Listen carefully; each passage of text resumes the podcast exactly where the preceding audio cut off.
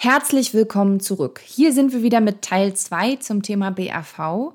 Heute fragen wir Sarah unter anderem, wie viel ich eigentlich in die betriebliche Altersvorsorge einzahlen sollte, was ich mache, wenn der Arbeitgeber gar keine BAV anbietet und auch, was bei Kündigung eigentlich mit der BAV passiert. Viel Spaß, ihr Lieben!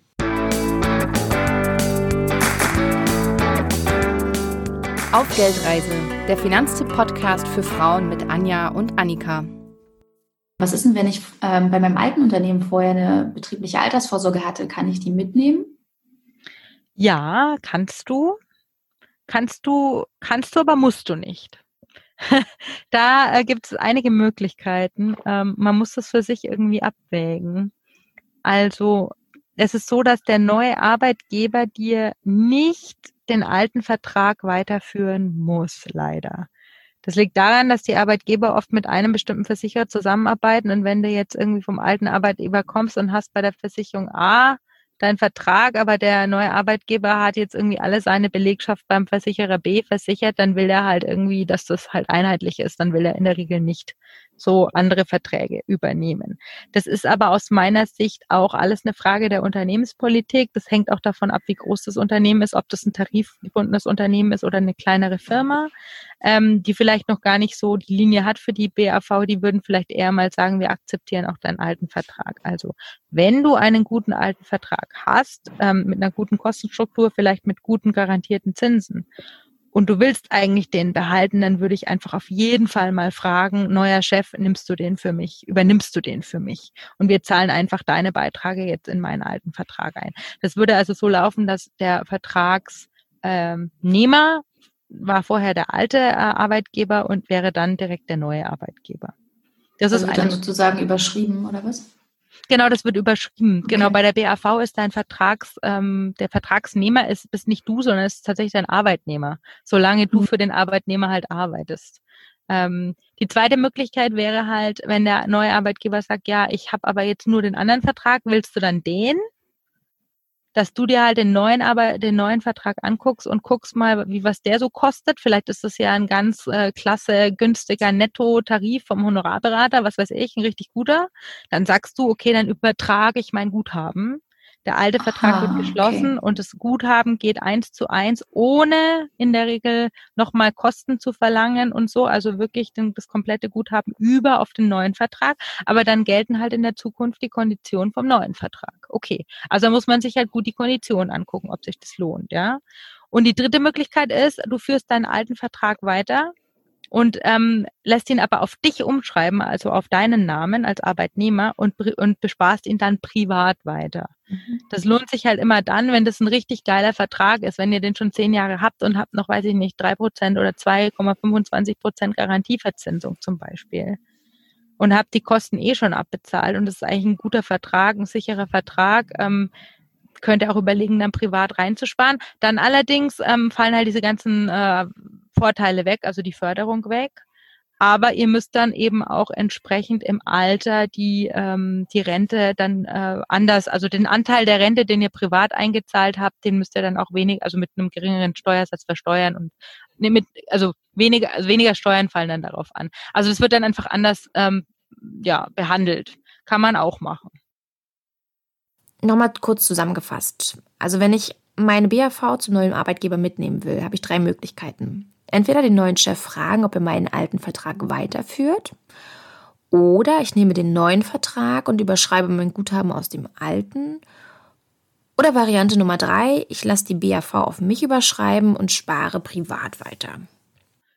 Aber voll cool, Sarah. Jetzt hast du gleich die Frage von Michaela mit beantwortet. Die wollte nämlich genau das wissen. Was mache ich mhm. denn, wenn der Arbeitgeber die BAV nicht zahlen will? Also der neue Arbeitgeber soll ich privat weitersparen. Mache ja, ich schon mal ein Häkchen jetzt hier.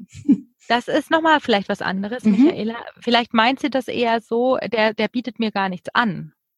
Ah. Also der will einfach gar keine BAV für mich zahlen. So habe ich das verstanden. Ach, das kann auch sein, dass sie das. Weiß meint. ich jetzt nicht, wie sie das gemeint hat. Was wäre denn dann deine Antwort?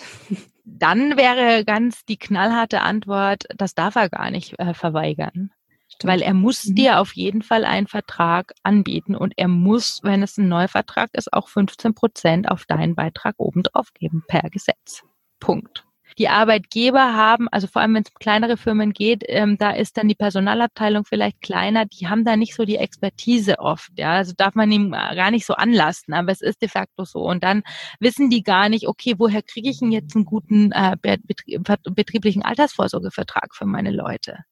Also überhaupt erstmal als Arbeitgeber sich quasi zu informieren und einen guten Vertrag zu kriegen, ist erst schon mal eine Herausforderung für sich. Das ist aber eine Aufgabe, die muss der Arbeitgeber dann halt irgendwie lösen. Aber was ist, also ich meine, es ist ja tatsächlich ab und an mal doch ein bisschen unangenehmer, wenn, wenn ich meinem Arbeitgeber ständig damit nerven muss, weil er nicht, ich sag mal, aus dem Knick kommt mit der BAV. Was, was passiert dann im Worst Case? Muss ich dann irgendwie vor Gericht und mein Recht einklagen?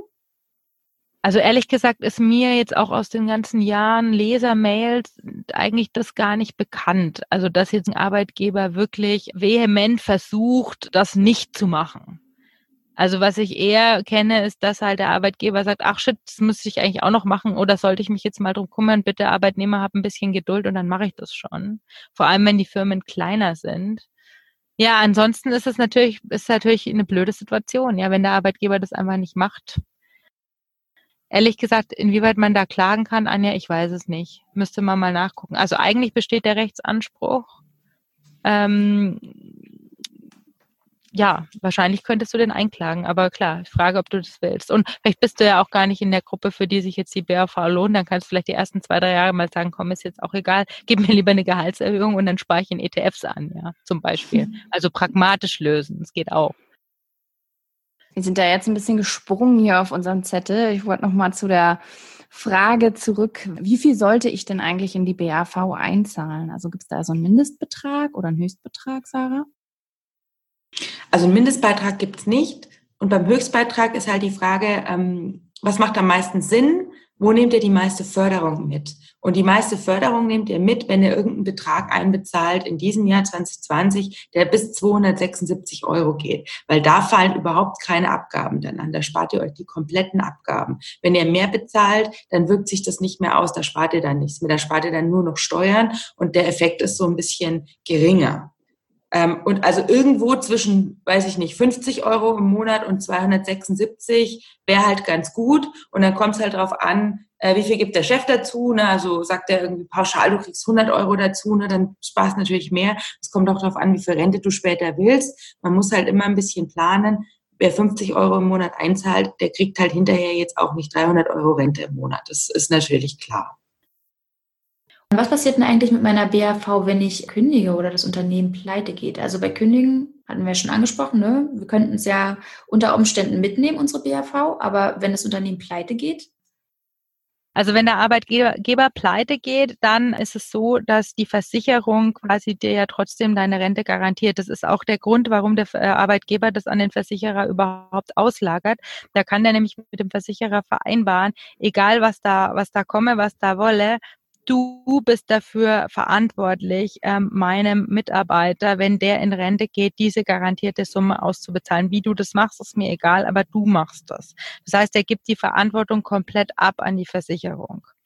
Insofern würde dich das dann weiter nicht betreffen. Du bekommst halt, wenn du noch mitten im, im, im Prozess bist, da einzubezahlen, jeden Monat, klar, kriegst du halt von deinem Arbeitgeber dann natürlich kein Geld mehr, wenn er halt pleite ist, klar.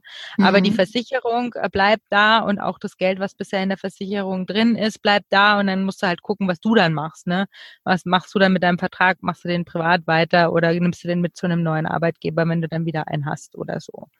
Aber das ist, ähm, das ist eigentlich jetzt nicht dann so das Problem. Da muss man eben gucken, auch dass man ähm, oder der Arbeitgeber muss gucken, dass er sich da halt auch ein Versicherungsunternehmen aussucht, was jetzt irgendwie halt etabliert ist oder was halt zumindest einen Rating hat, dass man davon ausgeht, die sind finanziell zumindest ähm, gut aufgestellt, dass die auch in 30 Jahren quasi noch da sind und diese Garantien, Garantien irgendwie halt erwirtschaften können. Jetzt hast du ja eigentlich schon den zweiten Fall angesprochen. Was ist denn, wenn das Versicherungsunternehmen pleite geht? Ich weiß, es passiert super selten, aber Worst-Case-Szenario, was ist dann? Ist das irgendwie abgesichert? Versicherer in Deutschland, also Lebensversicherungen, die haben sich so zusammengeschlossen und die haben wie so einen Sicherungsfonds, ähm, wo die auch alle einbezahlen müssen, jedes Jahr irgendwie einen bestimmten Betrag. Das nennt sich Protektor. Und der würde quasi für die Garantien dann einstehen, wenn wirklich jetzt der Versicherer mal pleite geht. Ähm, man sagt halt, dass Protektor schon, da ist schon Geld da, aber wenn jetzt mal so ein Großschiff wie die Allianz pleite ginge, wäre das wäre dann wahrscheinlich auch Protektor direkt leergeräumt. Mhm. Aber ähm, wenn wir halt jetzt mal davon ausgehen, dass eben so diese ganz großen schon auch, sagen wir mal, stabil sind und es geht vielleicht mal um einen, einen kleineren Versicherer oder so, dann würde da diese, ähm, dieser Fonds einspringen aber das ist bisher auch noch nicht vorgekommen. Ja gut, und im besten Fall hat sich ja sowieso vorab mein Arbeitgeber Gedanken gemacht und das Rating der Versicherung äh, ein bisschen genauer unter die Lupe genommen. Ja, beziehungsweise dessen Berater, wenn er einen guten findet. Ja, also das ist immer noch das größte Problem. Also wo erkundigen sich die Arbeitgeber eigentlich, ähm, äh, wenn sie einen guten BAV-Vertrag finden wollen? Aber Anja, darf ich kurz nochmal zur Kündigung, ganz kurz. Eine BAV kannst, kannst du nicht kündigen. Also du kannst die nicht kündigen und kriegst dein Geld zurück oder so, wie bei der Lebensversicherung. Weil es ist ja eine geförderte Altersvorsorge, das ist wie Riester. Und der Staat will halt, dass du deine Rente äh, stützt dadurch, also dass du dadurch eine kleine Zusatzrente hast. Das heißt, der will alles, nur nicht, dass du vorher dein Geld abziehst. Ähm, das heißt, es ist eben keine flexible Altersvorsorge oder so wie jetzt ein ETF-Sparplan. Das heißt, das Einzige, was du machen kannst, wenn du halt nicht mehr einbezahlen kannst oder willst, dass du das Ganze beitragsfrei stellst, so heißt es dann. Das kommt quasi in der Kündigung gleich, beziehungsweise eine Kündigung wird dann so angenommen, als dass du dann keine Beiträge mehr bezahlen musst. Das Guthaben, was im Vertrag ist, bleibt aber da drin bis zur Rente und dann kriegst du eine Rente. Also du kannst es quasi vorher nicht abrufen. Das ist ganz wichtig. Das heißt, wenn ich jetzt eine Immobilie kaufen möchte zum Beispiel, dann sollte ich mir auch überlegen, ob ich eine BAV mitnehme oder ob ich nicht lieber das Geld dann voll in die Baufi schiebe, oder? Ja, also genau, also eine BAV kannst du nicht hernehmen, um eine Immobilie zu finanzieren. Das ist klar. Mhm. Bei Riester ist das ja anders. Riester kannst du sogar umwandeln, kannst du mit in die, in die Baufi stecken. BAV wirklich, das geht nicht. Wenn man sich jetzt entscheiden muss zwischen BAV und Hausbau, ja, wahrscheinlich ist dann der Hausbau steht vorne dran, aber vergiss nicht, wenn der Arbeitgeber, haben wir am Anfang gesagt, ja, wenn der der super viel dazu gibt, dann machst du die BAV bitte trotzdem, ja.